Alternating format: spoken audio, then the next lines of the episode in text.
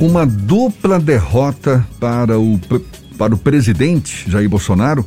O presidente do Senado, Rodrigo Pacheco, e a ministra do Supremo, Rosa Weber, barraram nesta terça-feira, agora, terça-feira dessa semana, a medida provisória editada pelo chefe do Executivo Federal que limita a retirada de conteúdos publicados nas redes sociais ao alterar o marco civil da internet.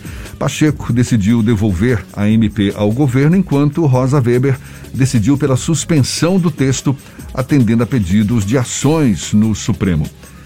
Sobre o assunto e para comemorar conosco os dois anos do programa Isso é Bahia, a gente conversa agora com a deputada federal pelo PSB aqui da Bahia, Lídice da Mata, mais uma vez nossa convidada.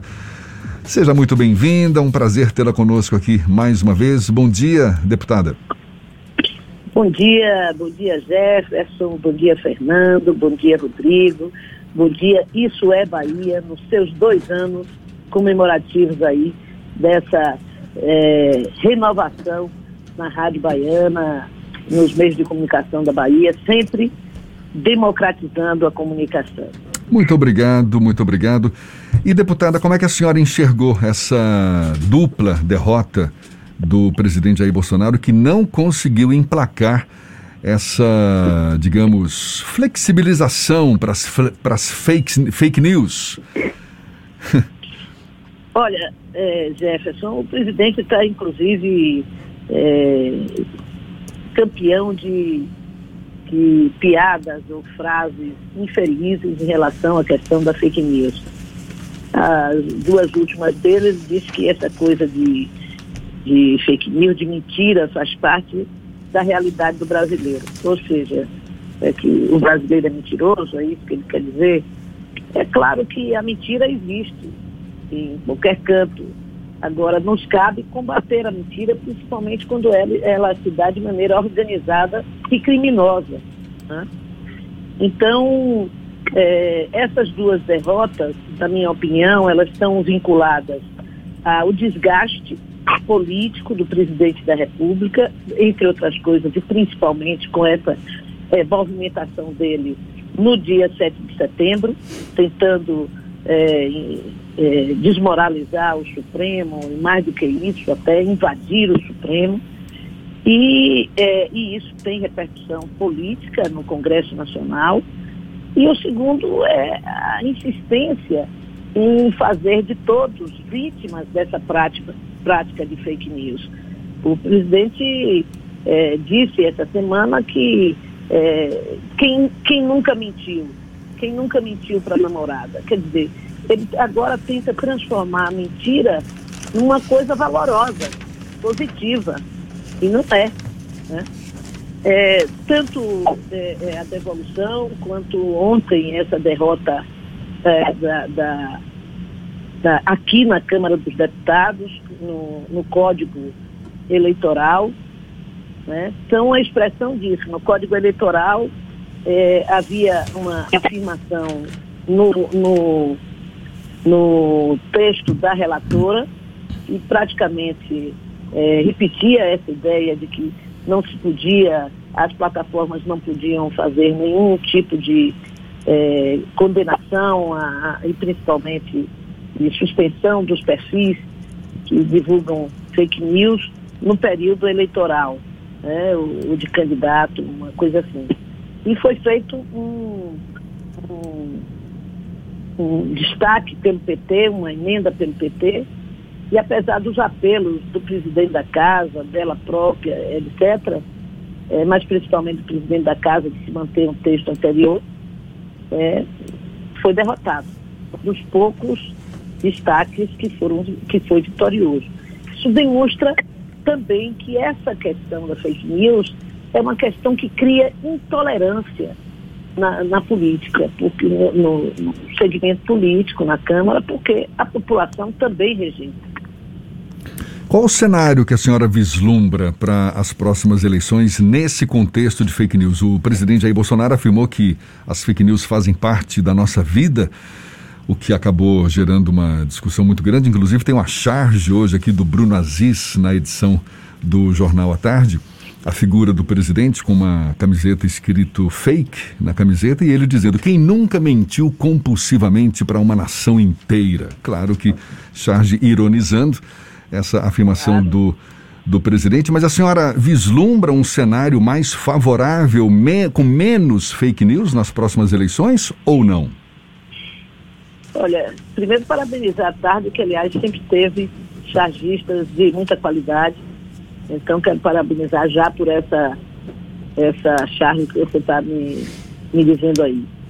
É, olha, eu acho que a fake news vai ser uma batalha difícil e particular nessa campanha eleitoral. Foi na outra, mas na outra as pessoas ainda não tinham dimensão do, da possibilidade de seu estrago e por isso eles tiveram uma vida mais fácil aqueles que praticam fake news, até porque as pessoas não tinham consciência. Agora, após a pandemia, quando a, a, a população começa a ter ideia de que é, é, isto é um grande problema, ela sofreu, ela foi vítima dessas mentiradas todas, uma campanha difamadora de instituições sérias de combate à, pandemia, de instituições científicas e etc gerou também, é, Jefferson, por outro lado, uma desconfiança da população em relação a essas notícias falsas. Você veja que é, recentemente foi feita uma pesquisa que dizia que, que diz que as pessoas não, não, não têm tanta é, é, credibilidade mais, confiança mais naquilo que recebem de notícia pela, pelo WhatsApp que é o principal, é, é, a principal ferramenta de é, mensagens privadas é, no nosso país, em que as pessoas são aderentes, né? embora já existam outras ferramentas com o mesmo tipo de, de funcionamento. Deputada, nós temos uma, duas cruzadas no Brasil. Uma cruzada meio que em defesa da publicação de fake news, a exemplo dessa MP, editada às vésperas do dia 7 de setembro, e uma cruzada contra as fake news, que agora tem duas representações simbólicas, a devolução do MP da MP pelo Rodrigo Pacheco, presidente do Congresso Nacional, e também a suspensão da MP via STF com a ministra Rosa Weber. Isso de alguma forma colabora para que a CPI, CPMI das fake news, ela seja retomada e que o trabalho da CPI ganhe corpo e repercussão ainda maior do que a que vinha tendo até o momento da suspensão da realização das sessões da CPMI? Eu acho que colabora sim. É Fernando que foi Fernando que falou, não é? Isso, isso. Acho que é, colabora sim, Fernando. É, nós estamos nessa luta para que a gente possa retomar esses trabalhos. É, tem, tem avançado essa negociação, é, Coronel, que é o presidente, está fazendo. Nós vamos avançar também na articulação com os membros da CPMI. Já estamos iniciando conversas com bancada por bancada. E é, é nossa intenção que ela volte a funcionar após o funcionamento da CPI da, da pandemia, que já se anuncia o seu fim para o final de, de setembro. Então, acho que a própria é, é, CPI da pandemia revela também é, essa, esses crimes que aconteceram e continuam acontecendo no nosso país, da mentira. Porque, veja bem, eu queria só destacar isso, Fernando, Jefferson e Rodrigo. Não é uma mentira que é dita e aí é, repetida por outras pessoas, as pessoas acreditam, como se fosse uma coisa ingênua e um movimento espontâneo. Não é. Fake news é um movimento consciente.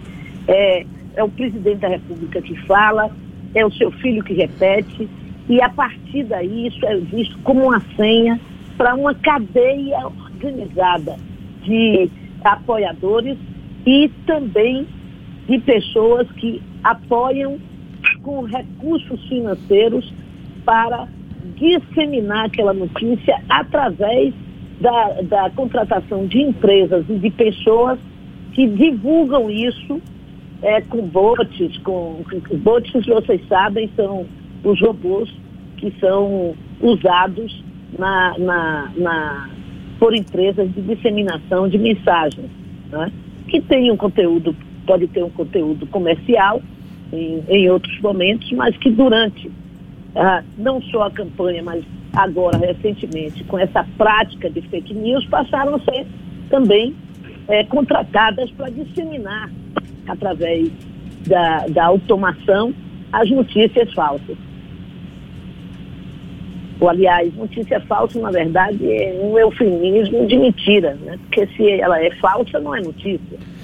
Deputada, uma outra questão que tem sido, tem levantado muitos debates é que a Câmara dos Deputados ela tem sido omissa em algumas situações envolvendo a presidência da República. Uma das questões é a apresentação dos pedidos de impeachment que seguem na gaveta do deputado Arthur Lira, presidente da Câmara dos Deputados. Após o 7 de setembro, um movimento mais favorável ao impeachment começou a aparecer. No entanto, o presidente da República, dois dias depois do 7 de setembro, fez uma carta recuo, vamos tratar dessa forma, em que ameniza as declarações de dois dias antes. A senhora acredita que há espaço para o debate de um processo de impedimento do presidente Jair Bolsonaro com esse contexto, inclusive da discussão sobre a disseminação e a liberação de fake news proposta via MP pelo presidente? Olha, há um espaço e o presidente, digamos assim, está sendo investigado por esta prática no inquérito do Supremo Tribunal. Né?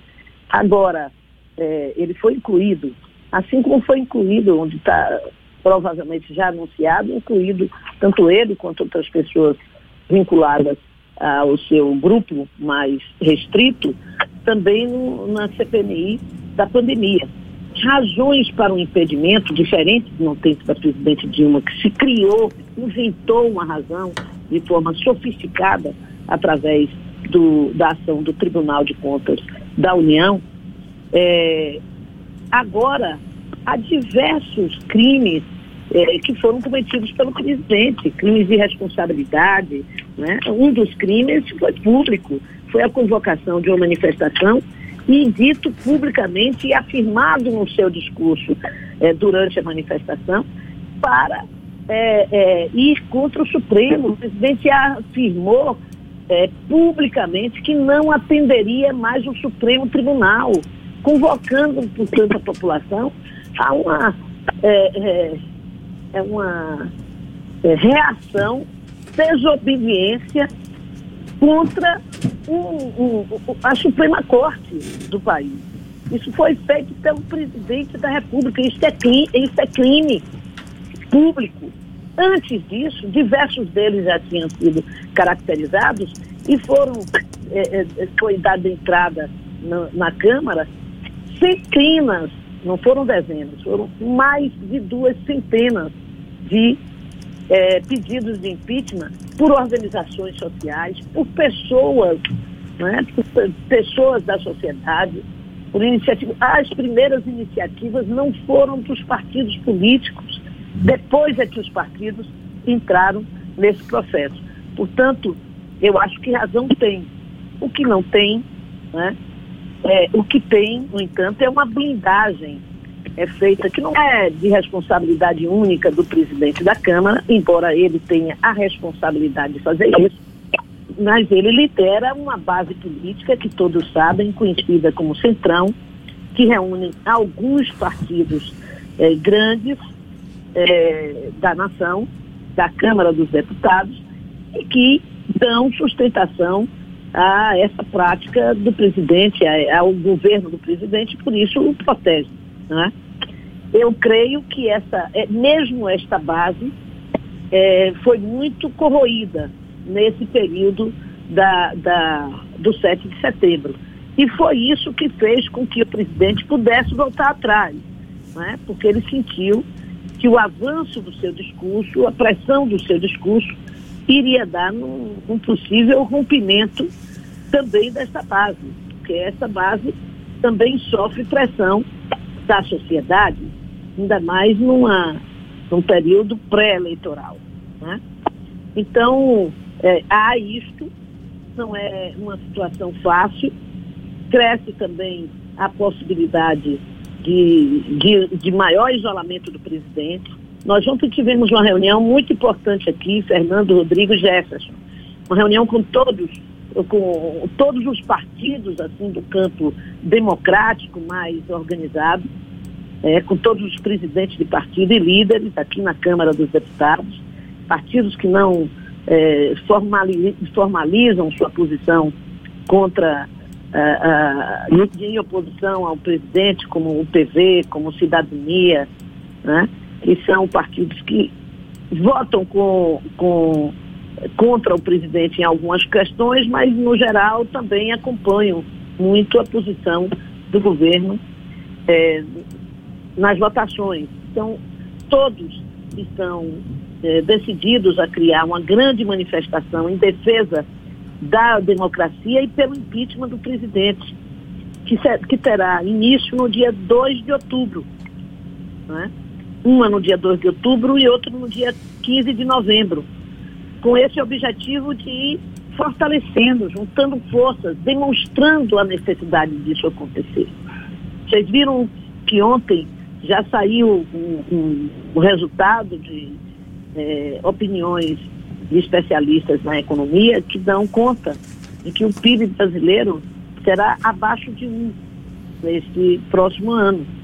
Ou seja, a, a, a, digamos assim, o prejuízo econômico que o Brasil está tendo é muito grande por essa postura do presidente da República.